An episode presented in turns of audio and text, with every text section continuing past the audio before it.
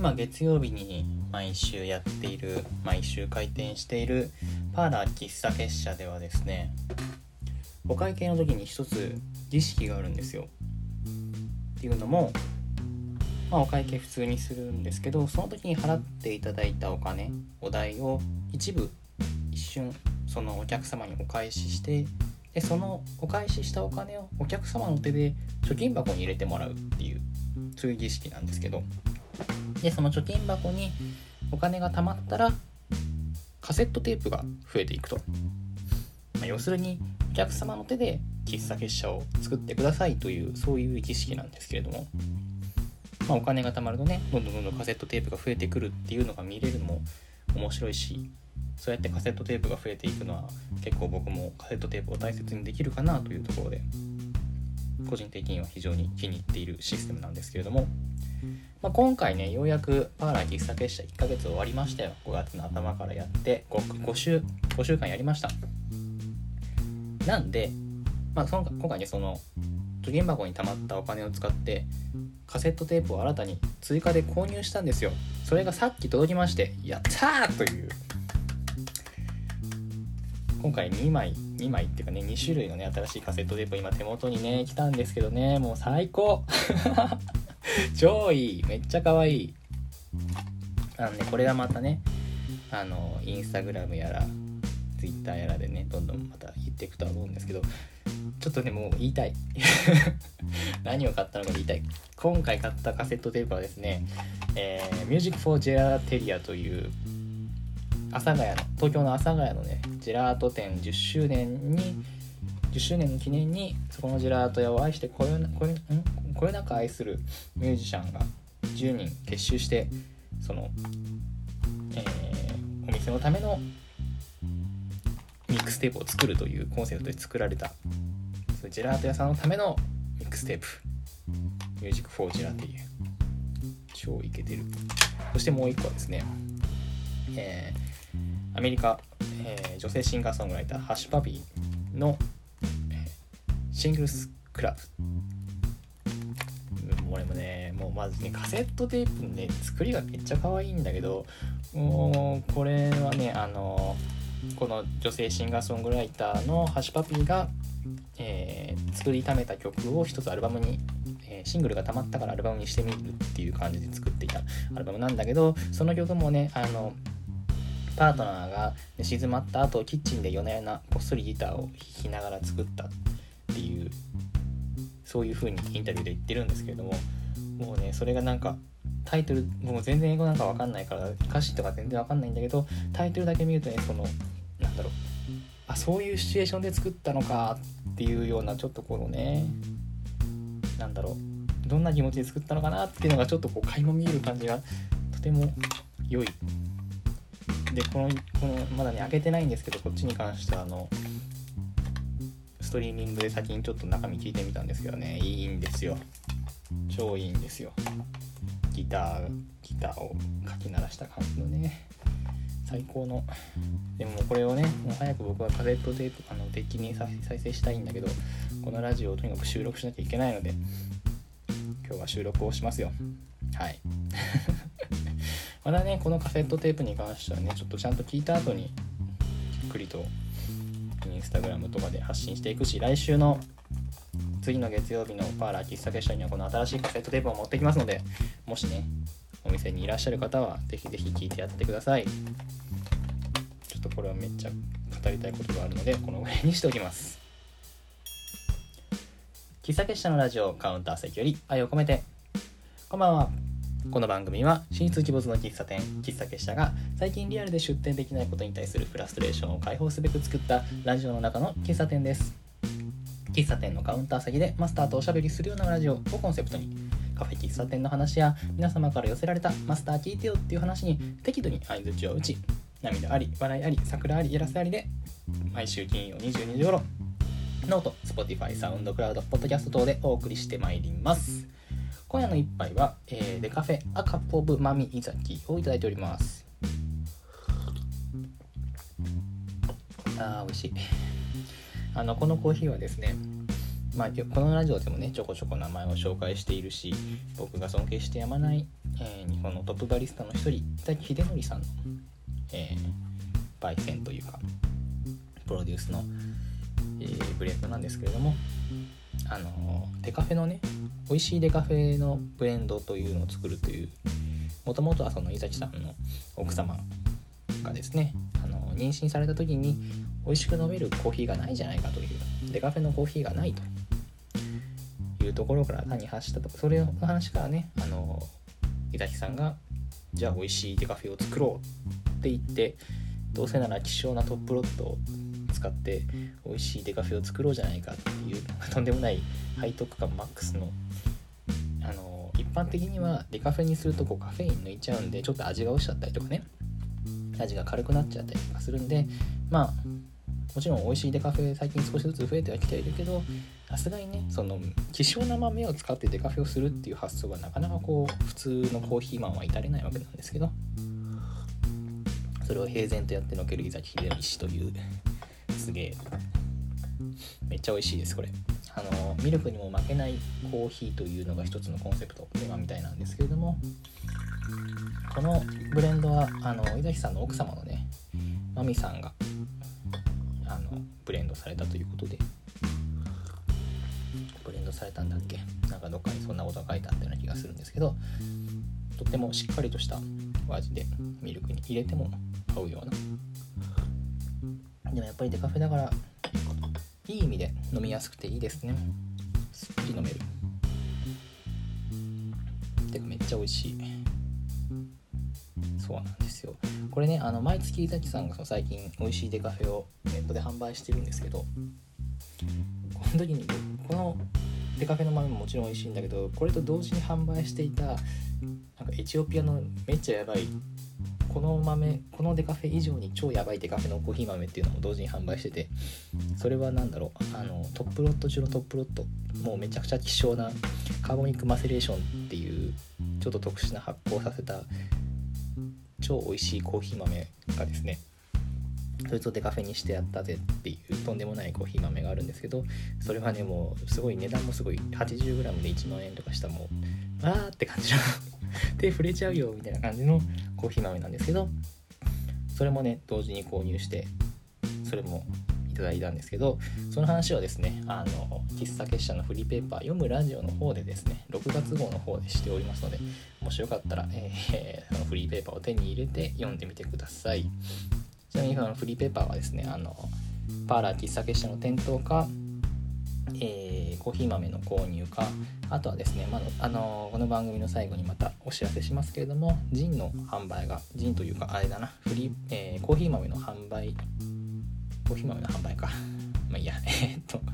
コーヒー豆の販売か、えー、パーラー喫茶結社の店頭かあとはですねこのラジオにお便りを送っていただけるとフリーペーパーをお送りいたしますのでもしよかったら、えー何らかの手段で手に入れてその1万 80g1 万円のやばいコーヒー豆を飲んだ話もぜひぜひ読んでみてください。はい。えー、今夜の喫茶結社のラジオは、えー、お便りをいただいておりますのでまずそれをちょっと読んでいただきま読んでいきましょうかね。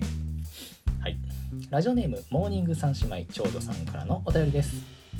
マスターこんばんは。えー、先日は私たちの陣を素敵に紹介してくださってありがとうございました。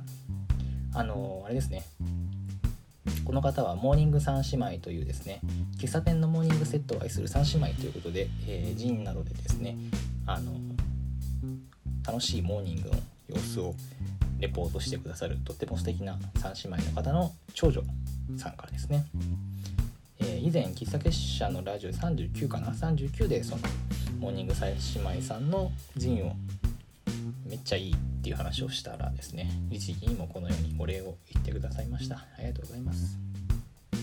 いつか3姉妹でマスターの喫茶店にモーニングをしに行きたいなと世の中が落ち着くことを心待ちにしております。いやおっしゃる通りですね。ありがとうございます。さて喫茶店やカフェが好きな私の悩みを聞いてください。優柔不断な私は喫茶店のメニュー選びに時間がかかります。最近は飲み物と食べたいものが合うかどうかの組み合わせまで考えてしまってなかなかオーダーが決められません。例えばココアが飲みたいな。でもこのチョコレートケーキも美味しそう。でもチョコレートケーキにはきっとブレンドコーヒーが合うし。でもここは餅になる。でもちょこっとチョコになるしな。といったような。マスターは飲食店に行った時どういう風にオーダーを決めますか？食べたいものを即決するタイプですか？それともペアリングとかを考えて決めますか？教えてください。追伸。コーヒーゼリーを頼む時飲み物をいつも迷います。はい。ということでした。ありがとうございます。長女さん。これね。いやーなんか誰しもがぶつかる悩みじゃないですか？この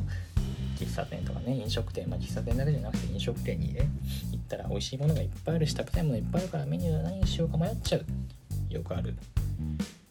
そして避けられない悩みですね。本当に。う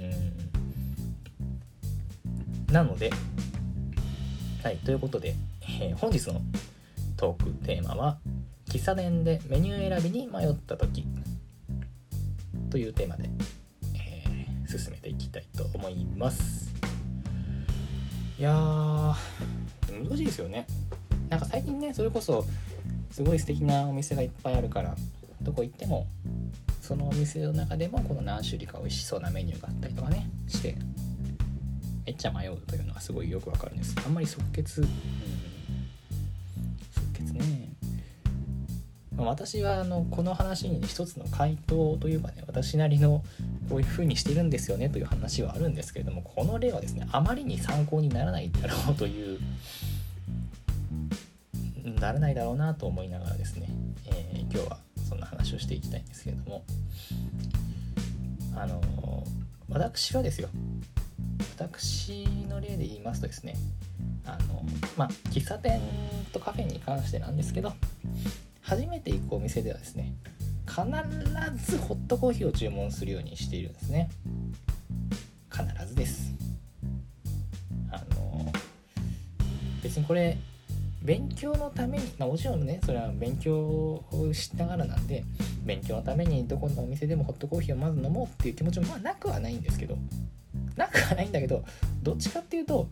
単純にね比べるのがすっごい楽しいんですよ。わかります？例えばねハンバーガー屋さんに行ったとしてあのケンタッキーのフライドポテトが美味しいかとかマクドナルドのフライドポテトがいいかとかモスバーガーのフライドポテトがいいかみたいな。どのフライドポテト派？どのフライドポテトが好きかっていうの結構意見分かれると思うんですけどこの話めっちゃ楽しくないですか？その例えばこのマクドナルドだったらちょっとふにゃっとしたやつがいいとかケンタッキーだったら割とこうしっかりとホクホクしたこのポテトがめっちゃ美味しいとかね。それってこの結局ハンバーガー同士の比較もいいんだけどやっぱりこう同じもなるべくこう同じカテゴリーで同じようなものだからこそ比べられがあるというかさ分かりやすく比べられるというかね。なんだろう。なんだろうな。うまい例えが出てこない。まあそうそういうことですよ。ですよ。ポテトを比べるみたいなものですよその。やっぱりこのマックのビッグマックとケンタッキーのチキンタツタを比べても全然こう土俵がの入ってる肉が違うからこう比べようがない。どっちも美味しいよみたいなそういう話になっちゃうわけで。だからその何かこう飲食店を比べる時にこう一つのメニューに絞って比べるっていうのがすごい好きなんですよね。あちなみに僕はあのポテトというとウェンディーズのウェンディーズバーガーのポテトが好きなんですけど あのちょっとこう皮がついてるけど細長いっていうね。まあいいんですけど。だからこうなるべく同じものじゃないとこう比較がしづらいから私はこう初めて行ったお店では必ずホットコーヒーを頼むようにしていると。ホットコーヒーというメニューであったらこういろんな店を巡ってあこのホットコーヒーはこんな感じだったとかね。あこのホットコーヒーは俺あんま好きじゃなかったわみたいなそういう比較ができるしそういう比較が楽しいんですよ。伝わってます？この話。伝わってますかね？まあそれをやるとまあもちろんねその比較することも楽しいし一つのメニューをこうずっと飲んでいくと選んでいくとだんだんこう舌が慣れてきて味が分かるようになってくるんですよね。このコーヒーはちょっと酸味が強いなとかこのコーヒーはちょっとフルーティーな香りがするぜとかね。ふくよかなうんぬんかんぬん腐葉土のような香りがみたいなそういううんちくはどうでもいいんですけどあの、まあ、なんとなくその食べ物に対するこの解像度が下の味覚の解像度がどんどん上がっていくってそういう感じも楽しいのでなるべく僕はどのお店行っても必ずホットコーヒーを頼むようにしています。初めてのお店ではね。そうなんですよ。だからたとえね夏だと。気温が今日40度ありますという日だとしても僕はホットコーヒーを頼まなきゃいけなくてもこれは一つの自分ルールみたいなものでしてもうねどんなにアイスコーヒーが飲みたい気分でも初めて行くお店だったら必ずホットコーヒーを頼まなきゃいけないんですよ。はあ。でもしねもしホットコーヒー以外に、まあ、ホットコーヒーはマストで飲まなきゃいけないと。でもそれ以外にどうしても飲みたいものがあると。こういう時すごい困り困るじゃないですか。どうしようって。2杯頼むんです。両方頼めばいいんですよ。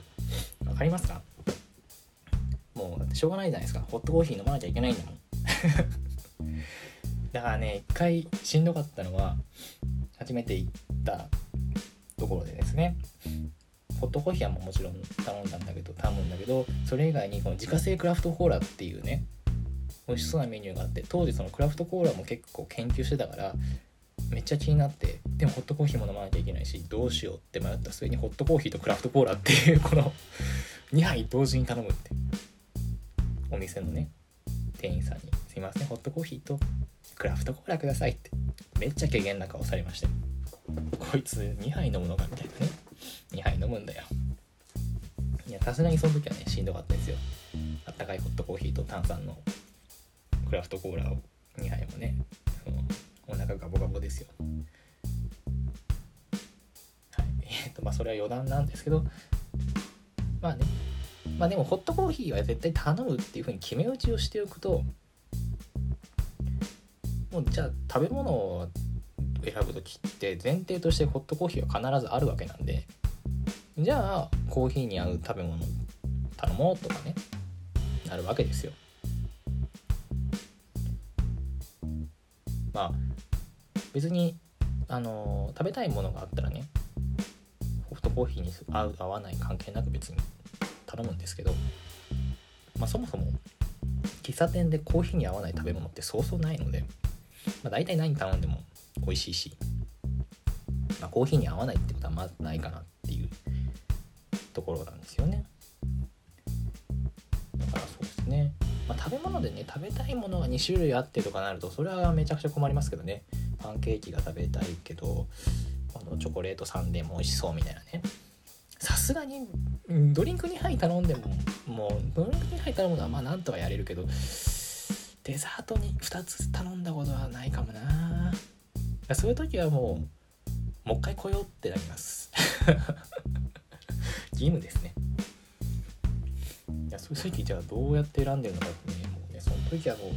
目つぶって指さした方とかそういう感じの選び方しかないんですけどね。なんですよ。だからね全然ここまで行って全然参考になってる気がしないんですけど。じゃあこれがこの今ねそのまあコーヒーは必ず頼むと。でその上で何か頼みたいものがあったら他のものを頼むっていう風に言ってるんですけどこれがねもしホットコーヒーがいくつも種類があるとこれが大変なんですよ。ここで迷うことが結構あって。あのねまあ一番簡単なのは当店の一押しブレンドみたいなね。そういうのがあればまあそれ頼むんですよね。なんちゃらブレンドみたいな。じゃなくてもね当店の一押しのコーヒー豆みたいな。インドなんちゃらかんちゃらみたいな、まあ、そういうのがあれば、まあ、初めてのお店だったらまあそれを頼むんですけどでも最近のねそのロースターさんと併設してるようなカフェとかってあんまなかったりするんですよね。もう産地が書いてあるだけみたいな。エチオピアコロンビアブラジルモカみたいな。なんじゃいって感じじゃないですか。知らんがなという話ですよ。優しくせえと。おすすめをかけと。まあだからねその場合はですねもう本当にもうその場合はどうしてるかっていうともう何も考えずにちょっとあっさりフルーティーめなやつにしがちです。っていうのも割と自分がそのやっぱりこのずっとコーヒーだけホットコーヒーだけでホットコーヒーを必ず注文してるから割と自分の好きな味っていうもののイメージが結構ついていて私はまあ濃い苦いコーヒーも大好きなんだけどどっちかっていうとあっさりフルーティーめなコーヒーが好きなんでそれに近いような味わいのコーヒーを結構なんだろう比率としては多めに飲んでると思うんですよ。だからそのもしめっちゃ迷うことがあって選べなどうしても選べなかったらもうそういう味にしようっていうふうに決めていてエチオピアとか頼むことが多いですね。カサイリエチオピアとかね。だからもうそれでもう決め打ちしちゃうことが多いですね。単純に自分が好きな味を注文するということですね。まあでもできれば店員さんとおしゃべりしたいんですよねそういう時に。まあおすすめの味って何ですかって聞かれるのもね店員さんとしては困っちゃうかもしれないけど聞きますね。そうすると大体どんなコーヒー普段飲まれますか？って聞かれるんでさっぱりめなのが好きでとか。言って店員さんのおすすめ聞くと。これがいいですよとかね、まあ、そういうやり取りもね結構カフェならではの楽しみかと思いますんでね。そうですね。であとはねまあそのさっきの食事のね話に戻るけれども食べたことがないものとか味が想像できないメニューっていうのはなるべく注文するようにしてますね、まあ、例えばトマトのスコーンとかね。これはどうだっけスタンプタウンコーヒーロースターさんだっけな。あのちょっとトマトのスコーンとか味想像ができないし食べたことないしっていう時とか。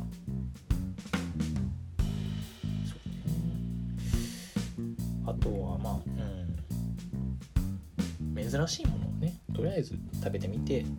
こんな味なんだって勉強しとくっていうのが多いかもしれないですね、そうだからそうこのさっきのあの長女さんがコーヒーゼリー頼む時にいつも飲み物迷いますっていうふうにおっしゃっていたけれども私はもう絶対コーヒーゼリーにコーヒーですよ。そこはもうぶれないですね。絶対コーヒーです。ということでね、あの、まあ、今回そのメニューがなかなか決められないというお悩みでしたけれども解決方法としては必ずコーヒーを 必ずホットコーヒーを頼んでそれに合わせて他のものを頼むかどうしても他のものが飲みたかったら2杯飲みましょうという とっても頭悪そうな解決策ですけどこんな感じでいかがでしょうか長女さん、はい。えー便りを送っていただきました、えー、モーニング三姉妹長女さんにはですね喫茶月謝のラジオオリジナルステッカーとフリーペーパー喫茶月謝の読むラジオをお送りいたします。はい。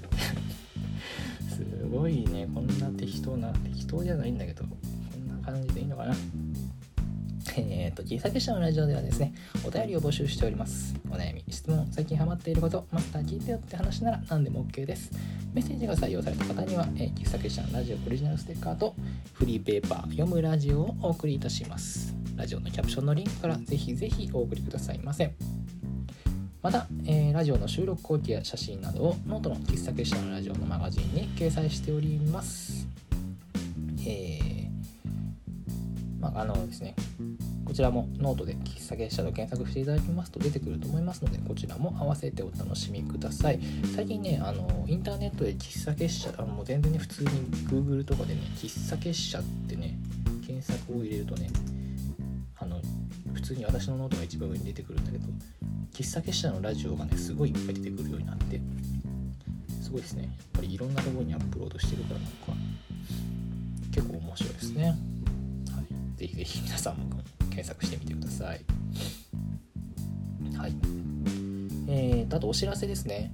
今今月6月はですね、6月も変わらず毎週月曜日に12時から16時、身分木蓮さんでえ出店営業しております。パーラー喫茶結社。ハヤシライスが香り、カセットテープから音楽が流れるお店ということで、今月もですねえ、トマトベースのハヤシライスで、あとは、えちょっと固めのクラシカルなプリンをご用意しております。お近くの方はぜひぜひお越しくださいませ。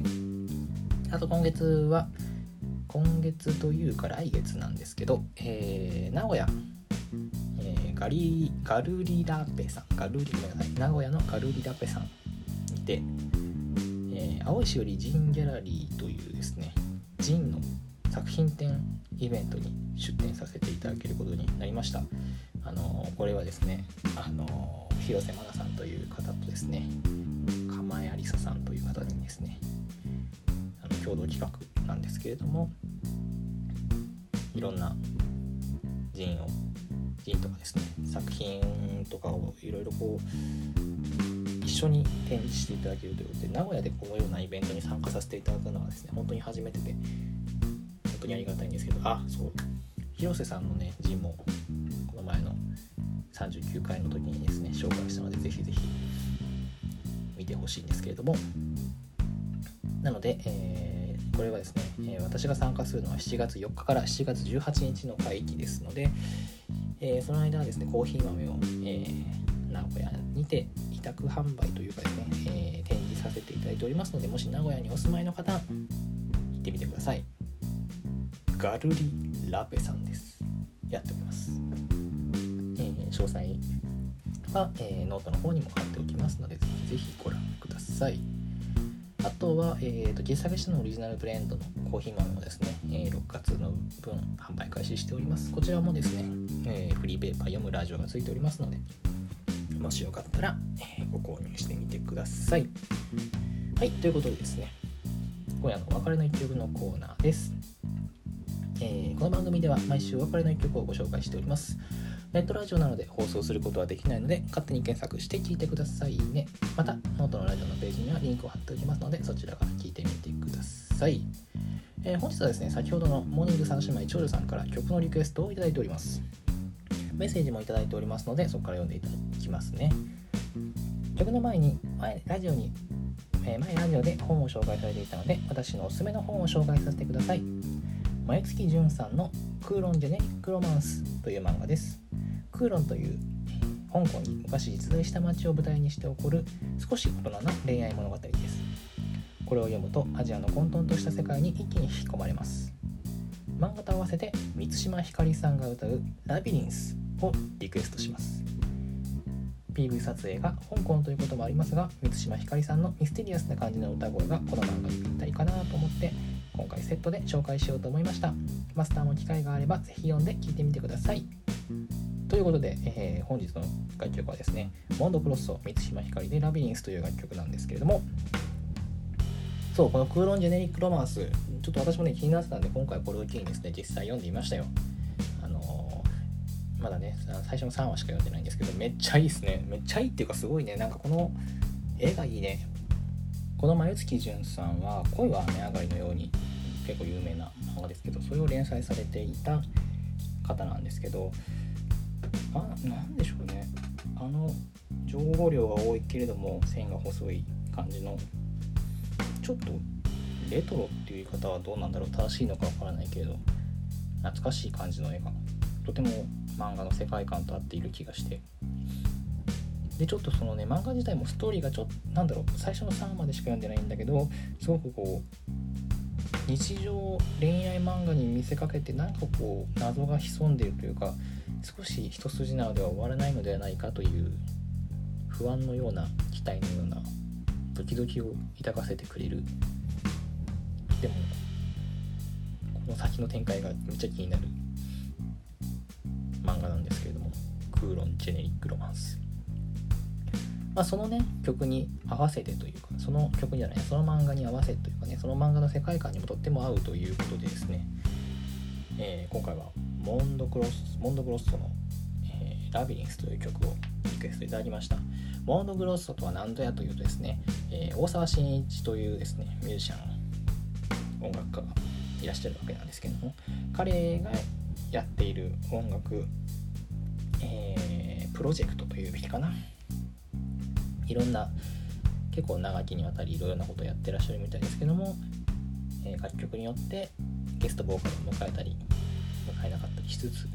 やってらっしゃると。1991年に京都にいて結成っていうのがなかなかいいですね。京都素晴らしい。昔は今とは違う形態だったみたいですけど当時から時代の先端を行くというかボサノバとかねあの何て言うんだ？かなりその時代今でこそすごいメジャーシーンというか流行りの音楽になっているような音楽の流れをその当時からぶラックミュージックとかね R&B の要素みたいなものを取り入れていたというふうに言われているんですけども今はなんかどっちかっていうと日本の流行に左右されないような音楽性ということらしいんですけどこの、ね、ラビリンスという曲もめっちゃいいですね。僕はこのお便りをいただいてから初めて聞きましたが PV が、ね、めっちゃいい。やっぱり PV めっちゃいいっす。満島ひかりさんがですねもう踊ってるわけですよ。舞台ながら。それもねめっちゃかっこいいし曲もいい。超かっこいいっす。満島ひかりという女優を語る上でですね私はやっぱりですねこの女優歴というかその一番最初ではないのかデビュー作ではないんだけどかなりそのデビュー初期の方の作品で「ウルトラマンマックス」という作品にですね出演されているわけなんですよ。エリーという役でですね。もうこれはなかなか当時のウルトラマンマックスという作品もなかなか素晴らしい作品だったんだけどその中でやっぱりこのキャラクターもみんな素晴らしい中でエリーというかねアンドロイドの役でもう全然こう表情を表さないんだけどどこかこうコミカルで感情豊かな様子をこう見せてくれるわけなんですけどそれがなかなかいいんですよ。満島ひかりの演技が素晴らしいんですよ。ぜひねウルトラマックス見てほしいですね。私は第三惑星の奇跡という話が大好きなんですけど。この話するとまたね終わんなくなっちゃうので、えー、この辺にしておきましょう。ということなので、あのー、楽曲はもちろんなんですけどもミュージックビデオもとても素晴らしいので、ね、ぜひぜひ、えー、合わせて見てくださ見てみてください。クロンジェネリックロマンス。ちょっとこれねやっぱ漫画買うべきかな。ちょっとすげえ先が気になるな。あの、このモーニング三姉妹の長女という方はですね寝る前文子さんという名前でもあの人作成とかもされている方なんですけどとってもあの本に関してのですね造形が深いというかてかなんだろうこの方の選ぶ本がすごい私の好きな本にめっちゃ刺さるというかですね。ちょこちょここうご紹介するとは思うんですけれどもですね是非是非寝る前文庫さんもチェックしてみてくださいということでえー、っとそろそろお時間となってまいりました。えー、お便りいつでも募集しております。ぜひぜひお送りください。それでは今夜のお別れの一曲ですモンドクロッソ満島ひかりでラビリンス皆様今宵も素敵な夜をお過ごしください。またね。